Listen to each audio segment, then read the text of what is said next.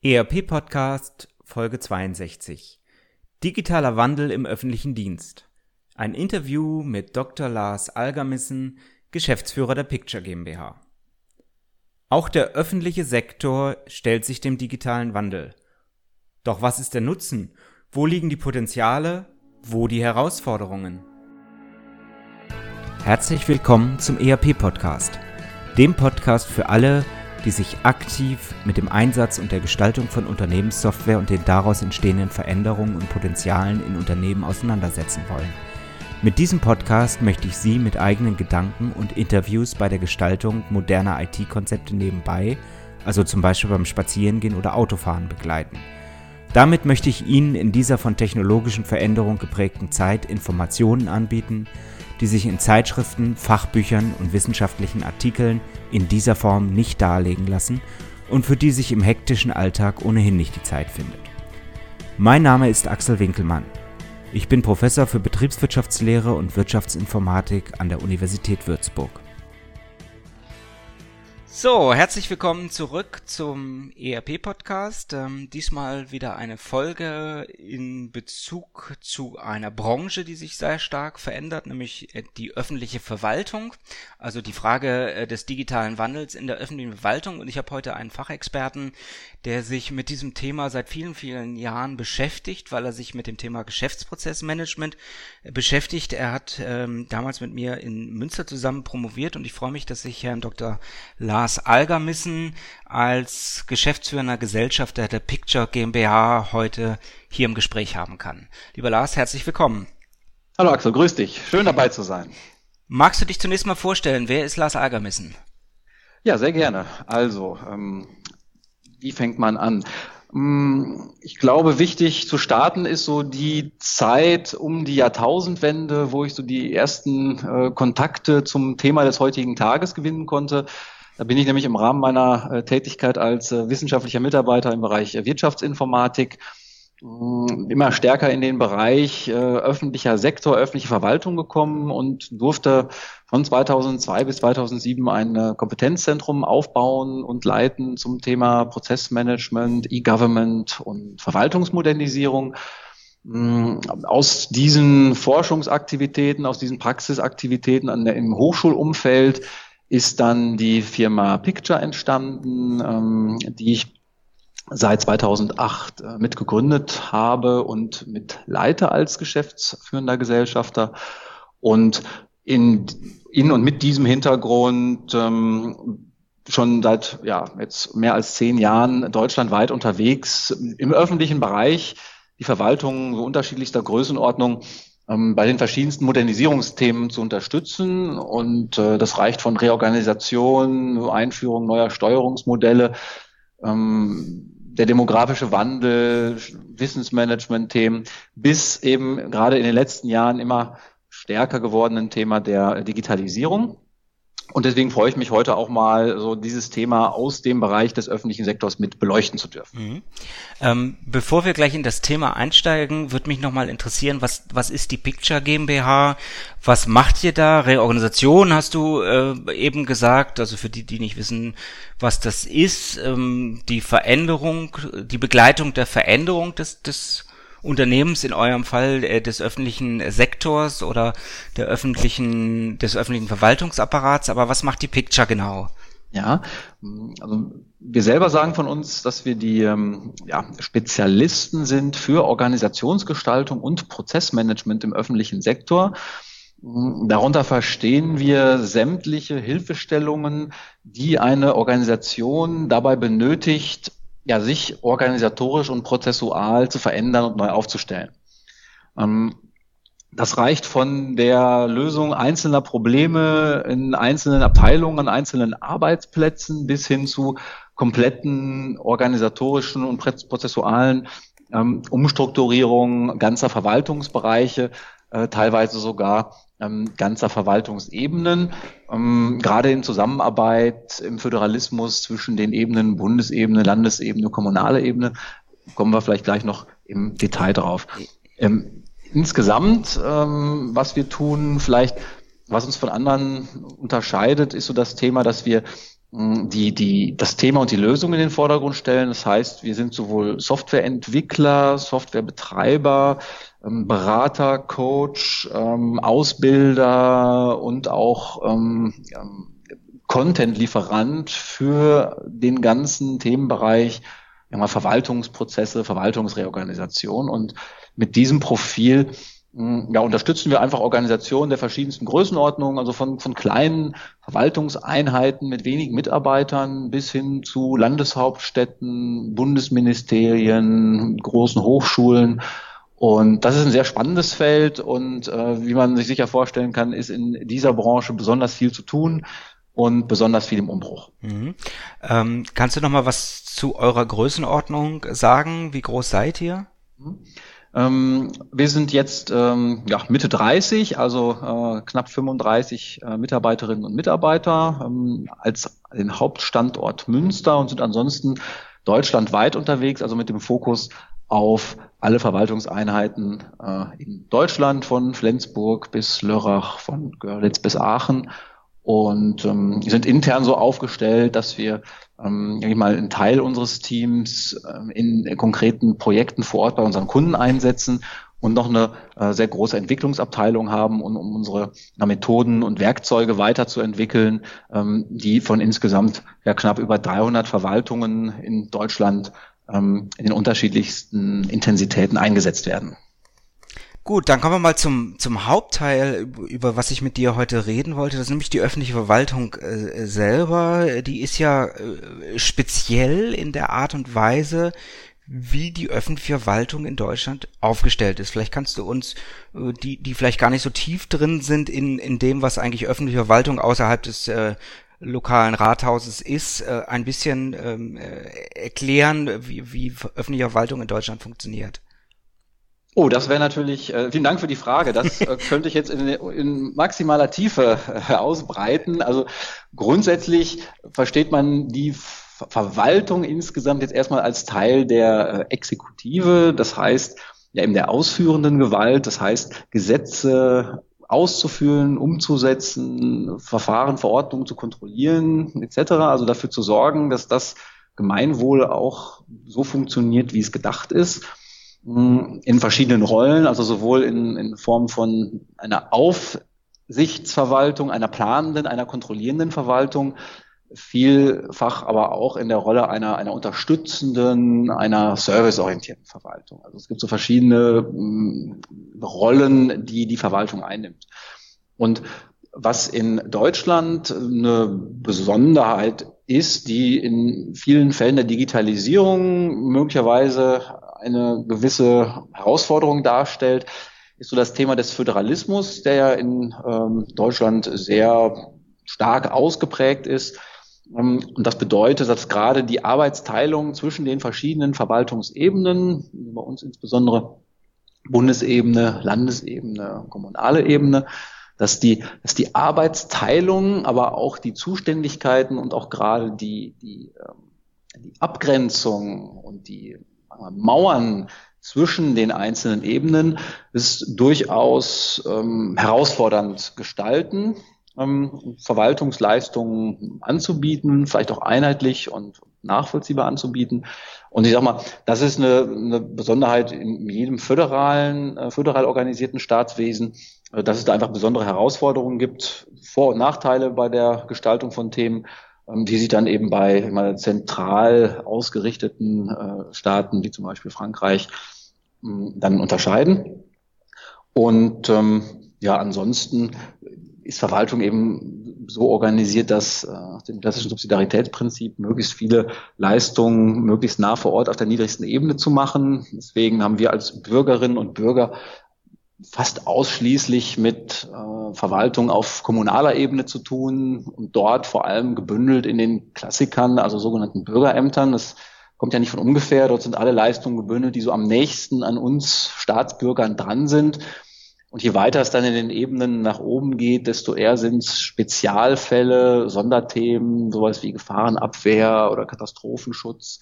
Das ist dann auf höheren Verwaltungsebenen angesiedelt oder beispielsweise das Thema Verteidigung gibt es natürlich nicht im Binnenverhältnis in Deutschland, sondern nur äh, nach außen hin. Deswegen haben zum Beispiel nur die auf Bundesebene ein Verteidigungsministerium, aber nicht auf Landesebenen. Ich meine, Bayern möchte vielleicht auch ein Verteidigungsministerium haben manchmal, aber sowas gibt es dann da nicht. Ähm, es gibt also bestimmte Aufgaben, die sind auch nur auf bestimmten Ebenen vorgesehen. Andere Aufgaben, die gibt es redundant in, äh, auf Bundesebene, auf Landesebene, in jeder Kommune, gerade was so die Querschnittsaufgaben von Verwaltung angeht.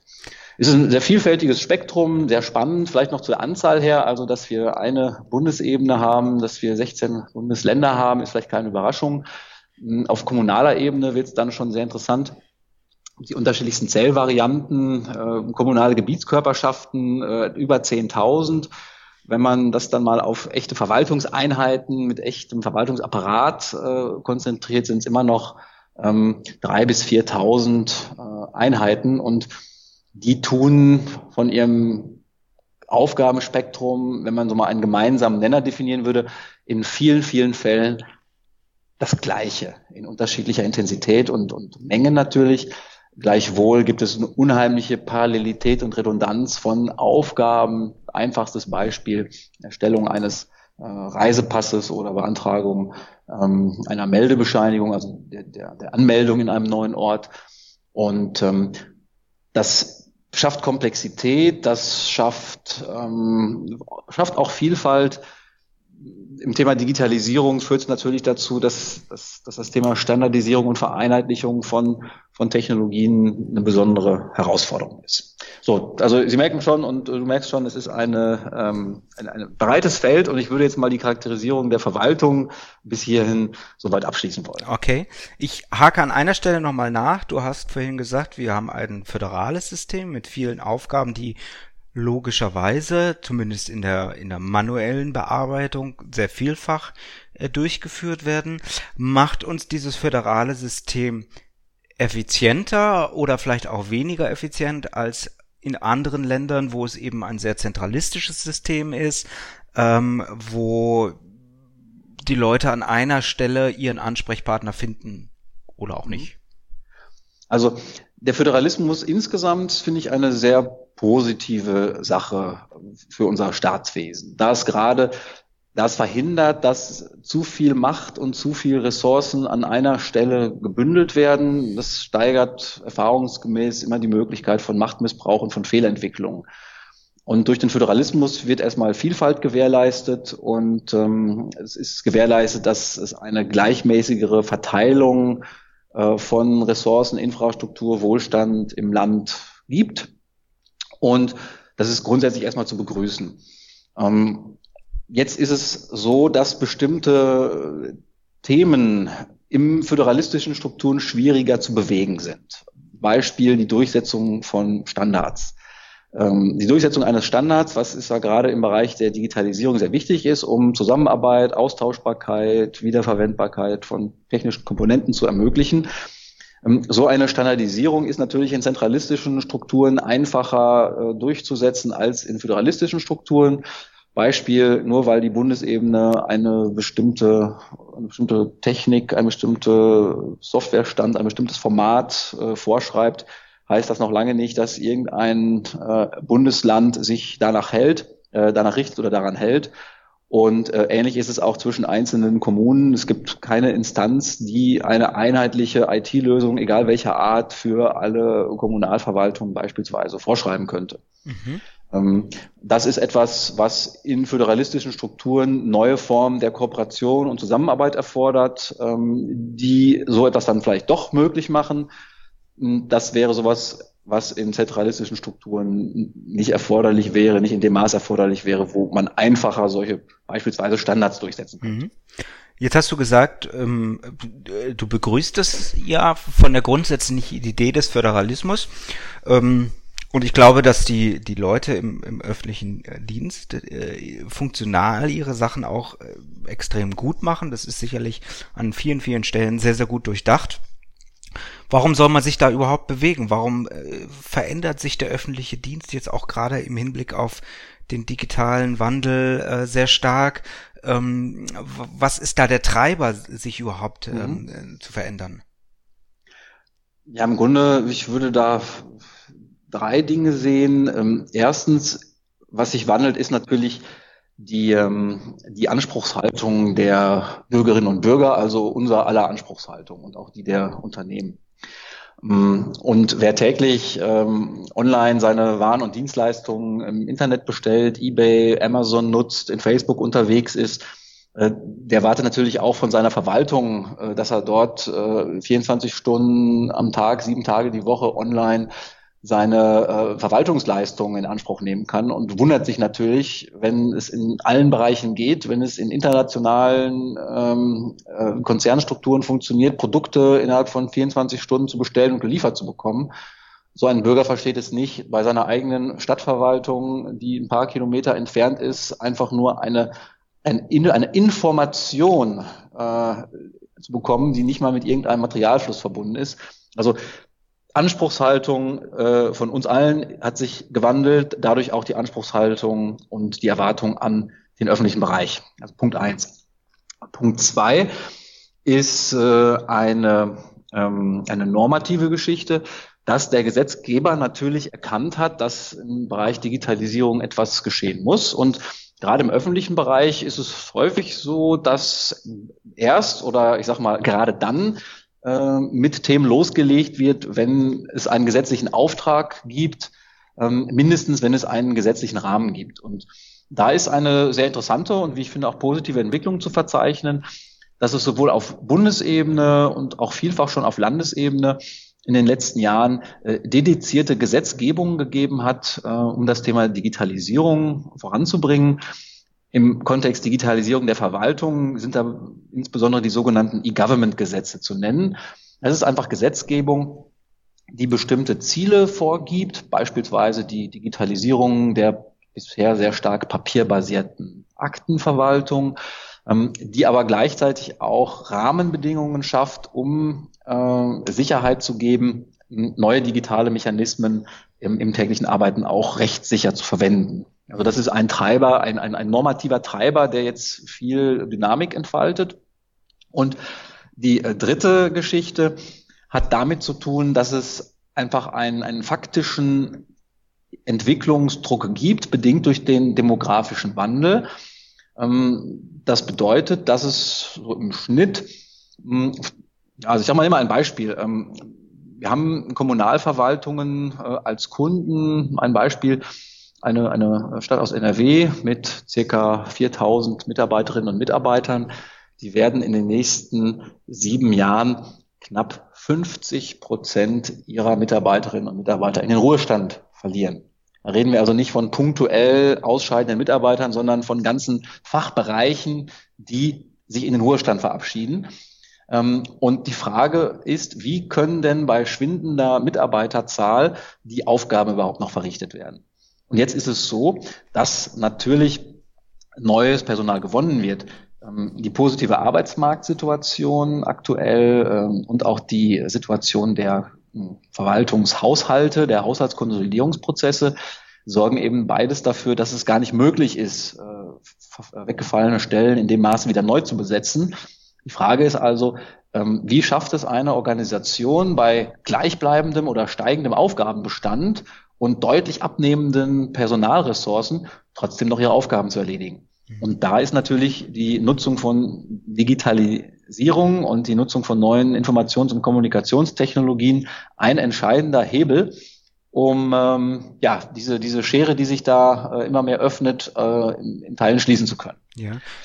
Als Firma würde ich jetzt einfach hingehen und sagen, naja gut, ich habe hier viel Papier, ja, ähm, ich nehme ein Tool aus dem Bereich Enterprise Content Management, habe ich ja in den vorangegangenen Podcast-Folgen auch drüber gesprochen. Ähm, passe das auf meine äh, Abläufe, auf meine Prozesse an und gut ist. Ja, das ist im Prinzip auch richtig. Ähm, die ja, Herausforderung besteht darin, dass ja, der der Markt der äh, Softwareanbieter ist, ich sag mal, die sich auf den öffentlichen Sektor spezialisiert haben, ist sehr überschaubar. Das ist vielleicht ein Aspekt. Der andere ist, dass die Verwaltungen intern sehr komplex aufgestellt sind und dass der, der Wille und die Fähigkeit, solche ja, durchaus komplexen Projekte erfolgreich aufzusetzen und umzusetzen, dass das häufig ein Problem ist. Und wenn man Digitalisierung in den letzten Jahren in Verwaltung beobachtet, dann hat Digitalisierung insbesondere an vielen kleinen Inseln angefangen.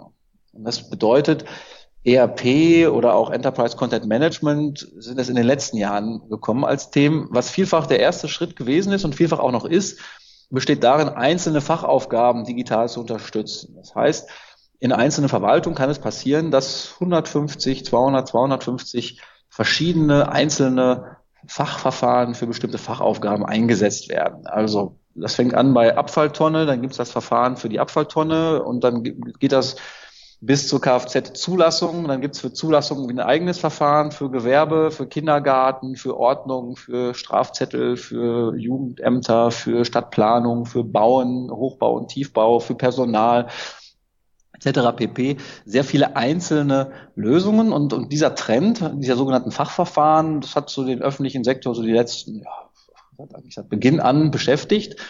Und ähm, das sind alles kleinere Verfahren, die so in der Fläche wuchern können, wenn ich es mal so sagen darf. Und die Herausforderung besteht jetzt darin, Querschnittstechnologien einzuführen. Sei es jetzt ein ERP-System, was zumindest das Thema, sage ich mal, Personal, äh, Finanzen, Controlling und, und so weiter mit abbildet, das als Querschnittsverfahren zu etablieren. Und gerade die ECM-Tools ähm, im öffentlichen Sektor immer als Vorgangsbearbeitungssysteme bezeichnet, ähm, das sind Systeme, die sich auf die Gesamtverwaltung auswirken, die also die Arbeitsweise, die sehr bisher gewohnt papierbasierte Arbeitsweise grundlegend umkrempeln. Das ist fast schon eine disruptive Technologie, die ganz, ganz neue Arbeitsformen erfordern, die die Verwaltung dazu zwingen, von dem Kernelement ihrer Arbeit, nämlich der Akte und dem Formular, wie man sich das mal so vorstellt, wegzukommen das Ganze jetzt digital zu machen, das ist in der Tat ein Paradigmenwechsel, ähm, der in vielen Konstellationen, in vielen Organisationen wirklich erfordert, dicke Bretter zu bohren, ähm, viel Aufklärungsarbeit, Akzeptanz schaffende Maßnahmen zu treffen.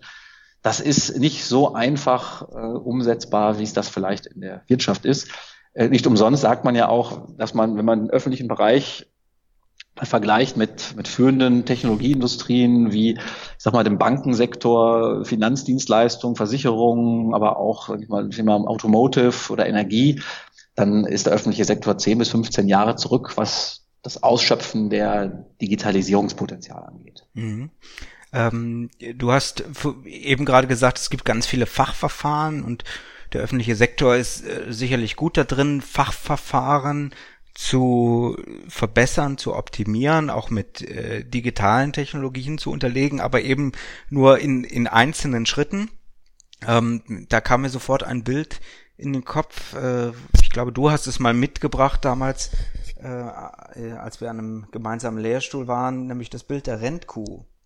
Mhm, mhm. Ja, ja, das ist eine, eine sehr spannende Metapher. Äh, was diese Symbolik aussagt, äh, ist im Grunde ähm, dahingehend, dass Prozesse nur dann sinnvoll ablaufen können oder das spricht, dass Digitalisierung auch nur dann die volle PS auf die Straße bringt, wenn eine Aufgabe von A bis Z durch, sage ich mal, optimiert oder mindestens digitalisiert ist. Das bedeutet, wenn ich im einfachsten Beispiel gesagt eine Internetseite habe mit vielen Interaktionsmöglichkeiten, mit der Möglichkeit, Formulare auszufüllen, durch vielleicht sogar digitale Formularassistenten, ne, Anträge zu formulieren, ist das alles schön und gut und macht nach außen auch einen, einen, einen professionellen Eindruck, einen, einen digitalen Eindruck. Wenn dann aber so eine eingereichte Information intern auf Papier ausgedruckt wird, äh, kopiert und in der Hauspost verteilt wird, weil vielleicht eine Führungskraft äh, sich wünscht, äh, ausschließlich mit Papier zu arbeiten, dann kann man von einer durchgängigen Digitalisierung natürlich noch nicht reden. Und deswegen möchte vielleicht, in der Metapher der Rennkuh zu bleiben, möchte das Pferd vorne wohl rennen. Wenn aber das Hinterteil aus einer Kuh besteht, dann äh, wird es nichts aus dem Rennpferd. Und erst wenn man von wirklich vorne bis hinten äh, die Prozesse zum Rennen bekommt, dann funktioniert das Ganze. Mhm. Jetzt ist die große Frage, die öffentliche Verwaltung verändern sich, müssen sich verändern, kriegen diesen, äh, diesen Produktivitätsdruck auch daher, dass immer weniger Mitarbeiter für die Aufgaben zur Verfügung stellen. Wie nehme ich, wenn ich jetzt anfange, so ein, ich spreche immer von Unternehmensdatenfundament, so ein ERP-System, so ein, einen großen Datentopf aufzubauen, wie nehme ich die Mitarbeiter mit, die ja letztendlich auch äh, in gewisser Weise Bereichsfürstentümer verlieren, die in gewisser Weise auch ihre lang angestammten Aufgaben hergeben müssen oder sie zumindest anders machen müssen als in der Vergangenheit. Mhm. Ja, also das ist natürlich das Thema ja, Akzeptanzschaffung mit, mit, mit das Größte. Also meine, es gibt so ein paar klassische Geschichten. Es gibt ja so diese Aussage, dass der, der Köder, der muss äh, dem Fisch schmecken und nicht dem Angler. Und häufig ist es so, dass die ähm, Angler, die Projekte machen und die äh, Softwareprodukte auswählen und den Nutzen definieren, so dass sie einen Nutzen haben, dass dabei aber der Nutzen für die einzelnen Führungskräfte und Mitarbeiterinnen und Mitarbeiter in der Breite übersehen wird. Sprich, der Köder schmeckt nicht allen. Und es ist darauf zu achten, dass wenn man solche Systeme einführt, dass es gelingt, jeder beteiligten Partei, jeder Interessensgruppe, jedem, jeder Führungsebene ähm, ganz klar die Nutzeneffekte herauszuarbeiten. Und diese Nutzeneffekte sind natürlich pro Ebene andere. Also die, die zentrale Führungsebene, die spart dann vielleicht aufs Haus gesehen äh, deutliche Kosten, erreicht vielleicht Konsolidierungsziele. Die mittlere Führungsebene äh, schafft es vielleicht äh, besser zu steuern, den Überblick zu behalten, besser zu priorisieren und Ressourcen zuzuordnen.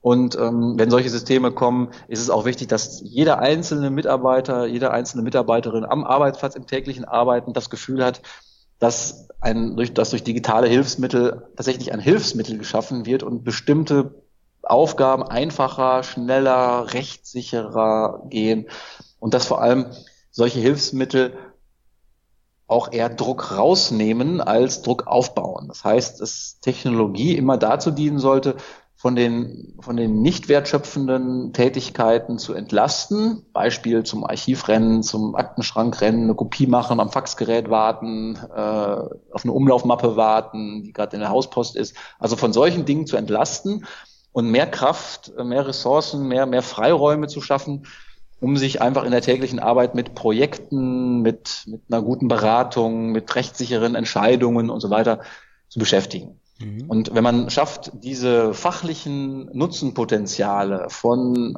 IT zielgruppengerecht zu kommunizieren und das Ganze schrittweise äh, und in einem ruhigen Tempo einzuführen, dann kann das auch gelingen. Mhm.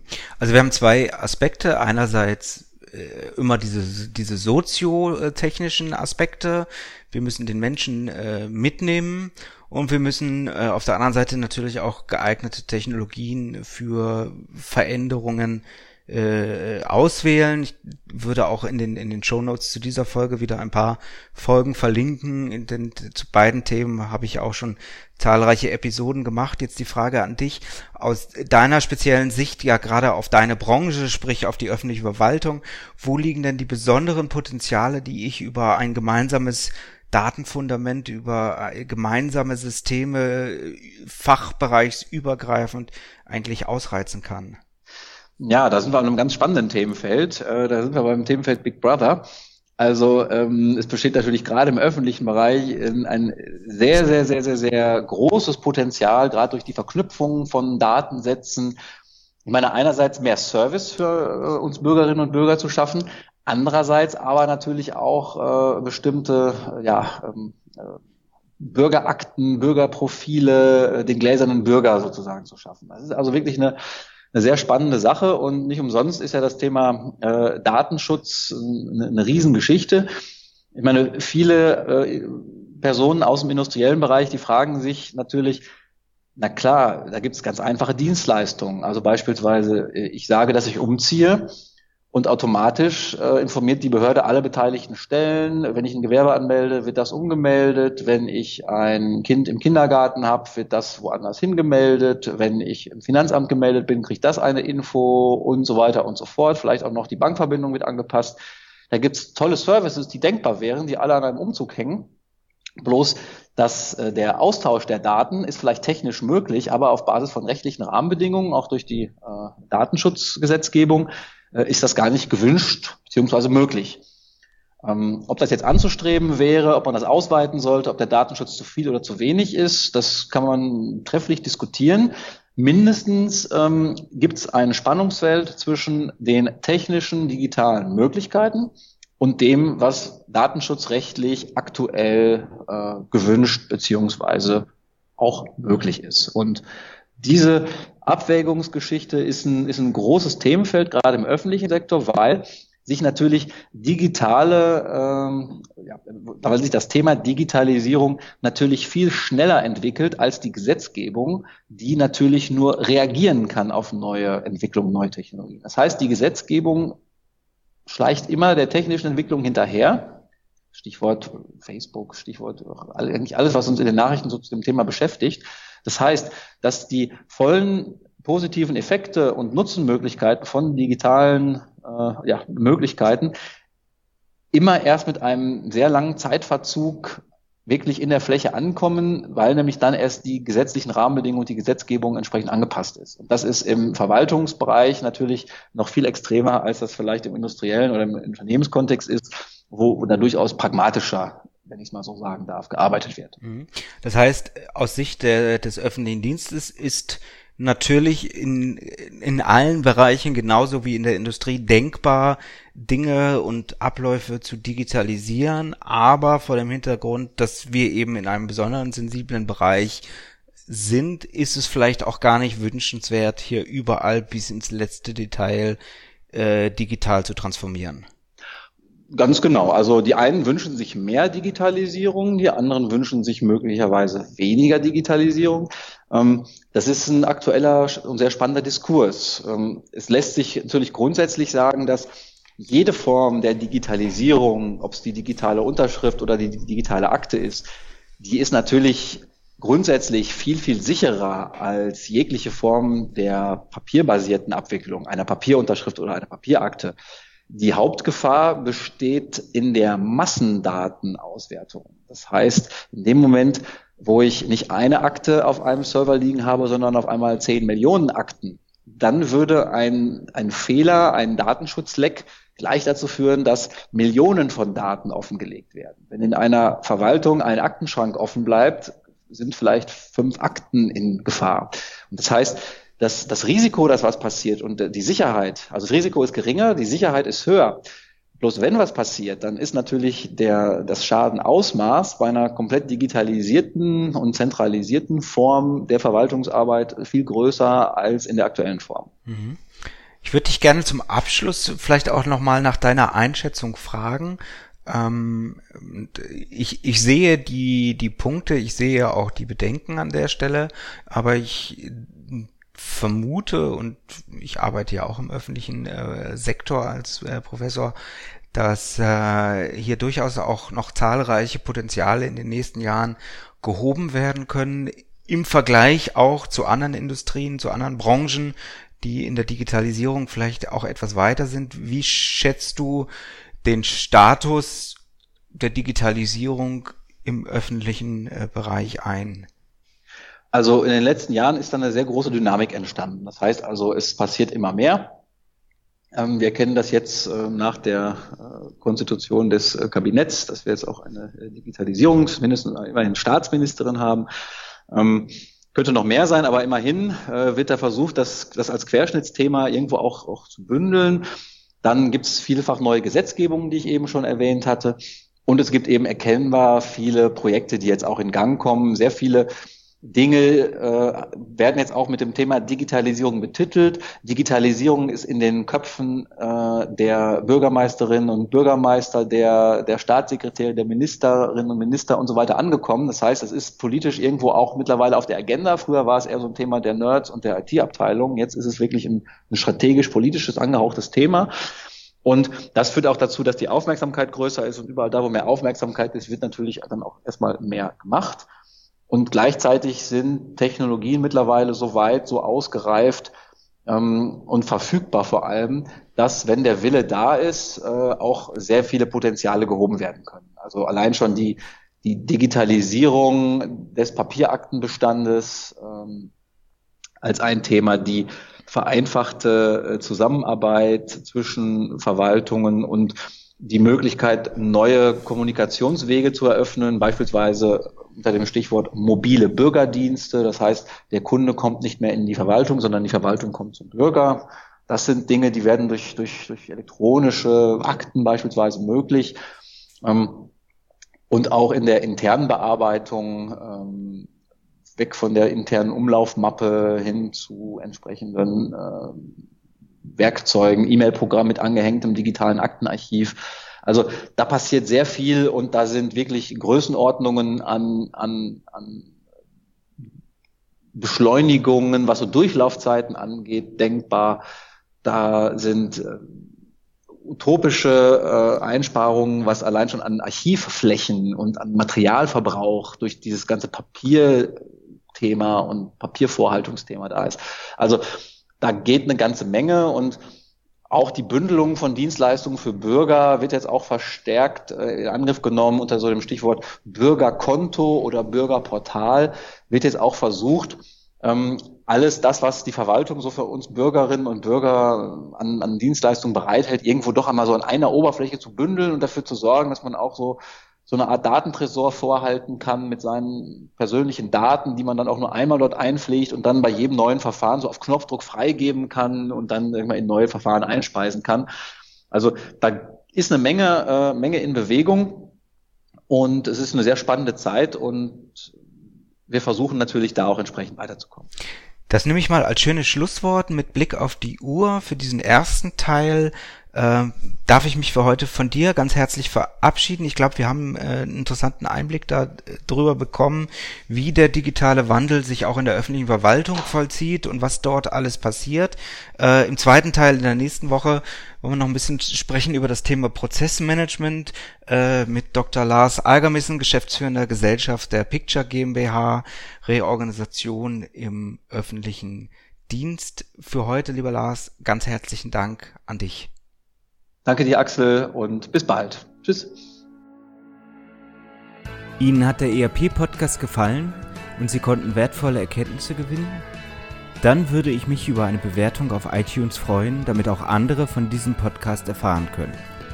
Eine Anleitung für die Bewertung finden Sie auf www.erp-podcast.de.